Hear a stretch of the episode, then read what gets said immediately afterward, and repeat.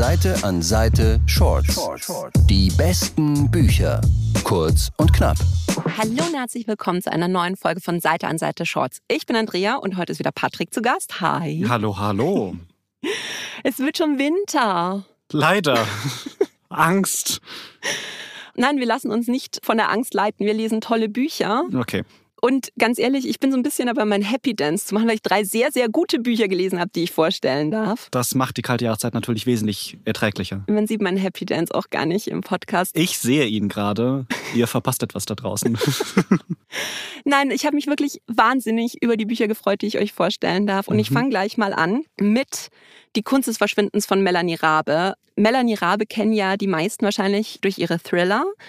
Und dann hat sie jetzt mal zwei Sachbücher geschrieben und jetzt ist der erste Roman da, vielseitig. Mhm. Und ich würde jetzt an dieser Stelle gerne sagen, ich habe diesen Roman an einem Tag gelesen. Technisch stimmt es vielleicht nicht, weil ich bis weit nach Mitternacht gelesen habe. Ach, das, solange du nicht schlafen gegangen bist, zählt das noch als einen Tag. Also nein, ich konnte nicht schlafen gehen. Es ist, oh mein Gott, pass auf. Mhm. Es geht um zwei Frauen. Die eine ist Ellen und die ist eine deutsche Schauspielerin, die aber auch in Hollywood wahnsinnig erfolgreich ist. Mhm. Die kehrt jetzt nach Berlin zurück, weil sie so eine ganz große Serie promoten soll. Und die trifft Nico. Nico ist eine Fotografin, die so ein bisschen mit ihren eigenen Problemen zu kämpfen hat. Und die beiden laufen sich immer wieder über den Weg, weil die auch gegenüber wohnen. Und eines Tages verschwindet Ellen dann spurlos.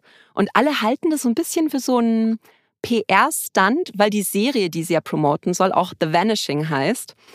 Und Nico ist sich aber relativ sicher, dass da irgendwie mehr dahinter stecken muss. Und dann bekommt sie noch ein Paket von Ellen, in dem was ist. Und ich möchte jetzt nicht spoilern, aber was halt ihr komplettes Leben auf den Kopf stellt. Und sie sagt, okay, ich muss diese Frau finden. Und sie macht sich auf die Suche. Okay. Es ist so unfassbar spannend. Also es ist kein klassischer Thriller in dem Sinn, aber mein Gott, diese Frau weiß, wie man einen Spannungsbogen hält. Ich dachte mir echt die ganze Zeit, ich möchte so gerne schlafen. Melanie, kannst du mich bitte schlafen lassen? ja. Nein, hat sie nicht. Das ist wirklich jedes Kapitel und du musst weiterlesen. weiterlesen. Spannung von der ersten bis zur letzten Seite. Ich konnte es einfach nicht aus der Hand legen. Ja. Und ich sag's dir jetzt schon, das Buch ist auf jeden Fall in meinen Top 3 dieses Jahr. Okay. Ich würde sogar fast sagen, Jahreshighlight. Uh, Das Jahr ist noch nicht ganz das Jahr ist noch nicht vorbei. Das Jahr ist noch nicht ganz vorbei. Plus, ich muss wirklich sagen, ich habe es wie in einem Rausch gelesen. Mhm. Und nicht, dass ich dann verkatert bin oder so, aber ich fand es großartig. Ich fand es wirklich so gut. Und ich glaube, das wird so das Buch werden, wenn mich dann die Leute in der Buchhandlung fragen, was soll ich an Weihnachten verschenken, dann auf jeden Fall das. Melanie Rabe. Es ist spannend, es ist so geheimnisvoll, es, steckt auch ganz viel, wie soll ich sagen, über den Preis des Ruhms und das alles. Also wirklich so die wichtigen Mhm. Fragen. Es ist doch philosophisch. Ja, es ist großartig. Auf jeden Fall ganz, ganz große Empfehlung von mir. Wir machen das selten in diesem Podcast, aber es klingt nach einer 10 von 10. Es ist eine 10 Es von ist eine 10. 10 von 10. Mhm. Außer du willst schlafen. Du kannst nicht schlafen, wenn du dieses Buch in der Hand hast.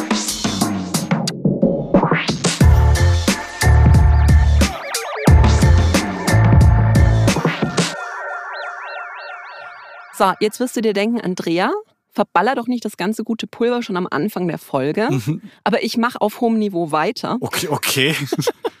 Nämlich, no pressure. Nein, mit dem neuen Buch von Karen Duwe, das ist Sissy. Sissi. Sissy. Franz. Und Entschuldigung, Verzeihung. ja, sorry, musste ich auch Mhm. immer denken. Aber wer sich vielleicht noch erinnert an die Zeit vor zwei Jahren, da habe ich nämlich schon mal ein Buch von Karen Duwe hier im Podcast vorgestellt, nämlich Fräulein Nettes kurzer Sommer. Mhm. Und ich muss sagen, ich habe in diesen zwei Jahren, seit ich das Buch vorgestellt habe, kein einziges Buch zweimal gelesen, außer dieses hier. Deswegen war das jetzt eine große Erwartungshaltung an Sissy. Und ich bin super happy mit diesem Buch. Also Positiv überrascht. Nein, nicht positiv überrascht. Ich bin da mit einer großen Erwartungshaltung reingegangen Ah, ah, okay, okay. und ja. ich wurde nicht hängen gelassen. Mhm. Es geht natürlich um die Kaiserin Sissi. Und das Witzige ist, aber es ist jetzt kein so ein klassischer biografischer Roman, ne? Geburt, Mhm. Leben, Tod, sondern es nimmt sich so, so kleine Szenen aus dem Alltag raus. Also, was macht eigentlich so eine Kaiserin, wenn sie halt die meiste Zeit irgendwie ein bisschen gelangweilt ist vom Tag? Mit Politik beschäftigt sie sich nicht so. Sie will gerne reiten, sie will jagen, sie will Abenteuer erleben. Das gute Leben Es als gibt Adelige. Intrigen, es Ja. gibt Stress mit der Schwester. Und es ist halt wirklich einfach so ah, so gut, weil es ist so überspitzt, es ist so ein bisschen satirisch, es ist halt wahnsinnig humorvoll, es ist pikant, es ist literarisch auf einem hohen Niveau, Mhm. aber man hat halt schon so ein bisschen das Gefühl, so, oh, jetzt ist man ganz tief drin, so in den royalen Skandalen und so. Und es macht so viel Spaß. Und das Tolle ist auch wirklich, weil ich dann immer mal wieder gegoogelt habe, es ist halt auch wirklich wahnsinnig gut recherchiert. Also die ganzen Leute gab's ja. Das, was da passiert, ist in dem Falle auch tatsächlich so passiert. Aber Karin Duwe füllt es halt mit so tollen, bissigen Kommentaren. Ja. Und es ist einfach ein Buch, wo man sich so einmuckeln kann und es lesen kann und einfach Spaß an der Literatur und an der Sprache und an diesen Figuren hat. Mhm. Ich war wieder mega begeistert.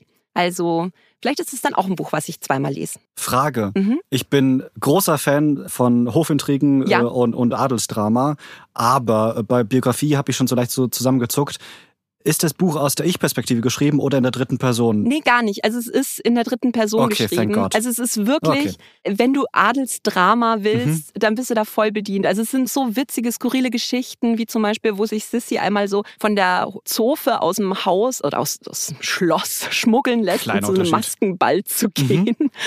Und sie ist halt total irritiert, weil nicht alle Leute, also sie ist ja maskiert, niemand erkennt sie und sie ist total irritiert, warum nicht jeder ihre Meinung super gut findet. Ja. Und es, es macht einfach so viel Spaß. Also ganz viele so kleine pikante Details. Und ich glaube, ganz viele Leute sind ja so ein bisschen daran interessiert, was passiert so hinter diesen verschlossenen Ja. Türen der Reichen und der Ein Mächtigen. Blick hinter die Kulissen. Und da wird alles, alles preisgegeben. Großartig.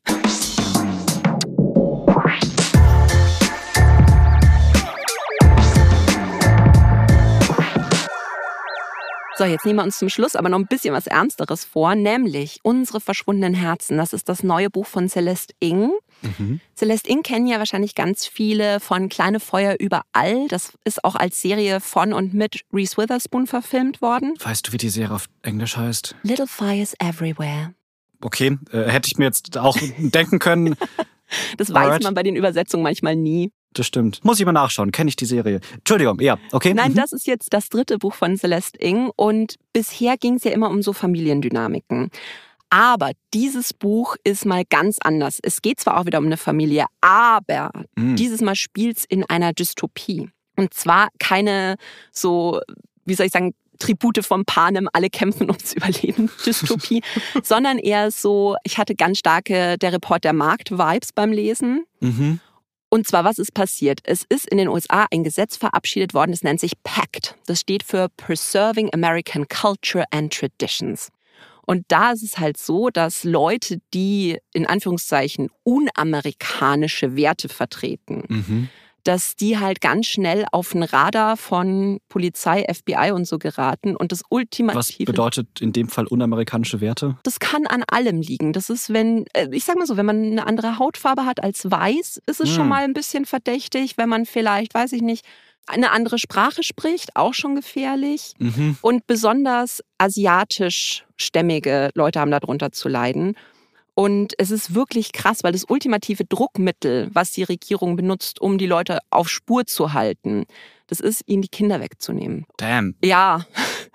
Und es geht eben in dieser Geschichte um Bird. Bird ist ein zwölfjähriger Junge, dessen Vater ist weiß. Seine Mutter hat eben asiatische Wurzeln. Sie ist auch eine Poetin.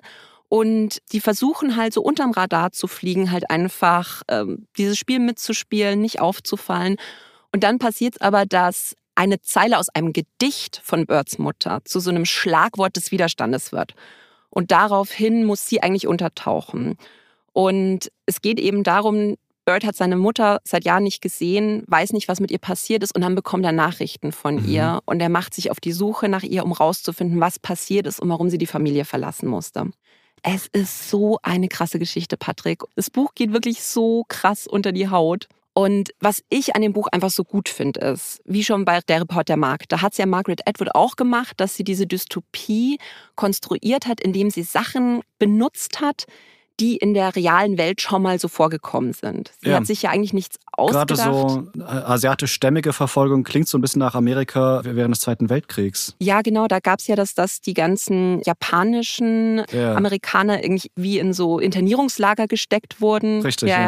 ja. Mhm. Und tatsächlich ist der Auslöser dafür, dass Celeste Ng dieses Buch geschrieben hat, dieser anti-asiatische Hass, der am Anfang von der Corona-Pandemie so aufgekommen ist gewesen. Mhm. Und dann nimmt sie eben diese Idee und ich meine, da muss man ja nicht weit schauen. Das war ja auch während der DDR-Zeit so, dass Kinder von Familien rausgenommen wurden, die halt nicht systemtreu waren und so. Und das ist einfach eine ganz krasse traumatisierende Geschichte und Celeste Ng verarbeitet das so unfassbar gut. Und es ist jetzt kein Buch, bei dem ich nochmal meinen Happy Dance mache, aber es ist ein Mhm. Buch, was einfach so wichtig und so gut ist und deswegen so ein absolutes Must-Read, gerade wenn man politisch interessiert ist. Großartig, großartig.